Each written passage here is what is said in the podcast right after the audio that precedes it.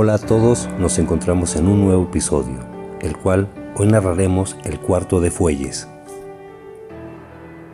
En esta ocasión les traigo una historia poco conocida y que en algunas ocasiones ha tenido lugar misteriosos sonidos dentro del cuarto de Fuelles, que se encuentra en el Museo Sacro de la Catedral de nuestra ciudad.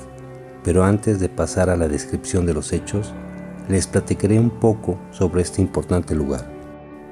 Este cuarto se alberga una estructura para el correcto funcionamiento del órgano.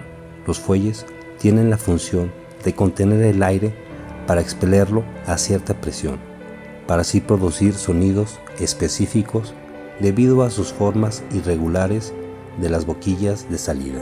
Es muy importante mencionar que los fuelles eran accionados de manera manual por los fuellistas siendo este un verdadero oficio y una pieza muy importante para la historia de nuestra ciudad.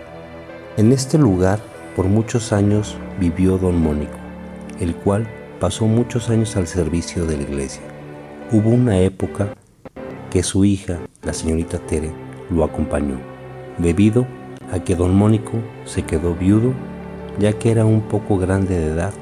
Ambas personas, por desgracia, ya fallecieron y en esa área actualmente está habilitada como parte del recorrido del Museo Sacro.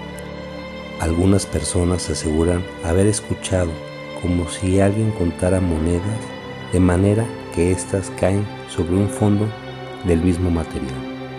Se han escuchado también pasos en los pisos que son de madera y en una ocasión la voz de un hombre que provenía de un área en particular, lo cual era imposible en esa ocasión debido a que no había ninguna persona en ese lugar.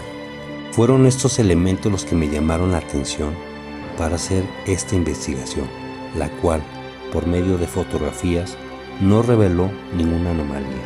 Y dentro del video, todos los sonidos eran efectuados desde el exterior de la catedral, por lo que no se suscitó algo anormal. Podríamos pensar que el ser o el ente que pudiera habitar este espacio es sin duda alguien quien debe de amar profundamente este lugar por la armonía y la paz que solo nos puede brindar la casa de Dios. Los esperamos el próximo martes para un caso más.